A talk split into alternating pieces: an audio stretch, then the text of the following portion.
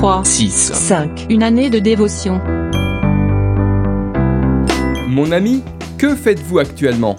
Avez-vous un travail qui vous passionne? Poursuivez-vous des études que vous avez souhaitées? Essayez-vous d'atteindre un objectif que vous avez choisi? Il y a plein de gens qui font des choses qu'ils n'ont pas envie de faire, qui sont engagés dans une voie qui ne leur plaît pas, qui essayent d'atteindre un objectif qui n'est pas le leur. Savez-vous pourquoi? Parce qu'ils ont été formatés. On leur a dit qu'il fallait faire comme ça, alors ils passent leur vie à faire les choses pour lesquelles ils ont été formatés au lieu d'accomplir les choses pour lesquelles ils sont nés. Est-ce votre cas? Si oui, vous êtes forcément frustré, sous pression, pas épanoui. Si vous voulez que les choses changent, alignez votre vie sur le plan que Dieu a établi pour vous.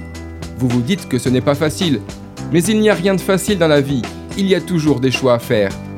Soit vous restez comme vous êtes et vous vous laissez formater au gré des gens et des circonstances.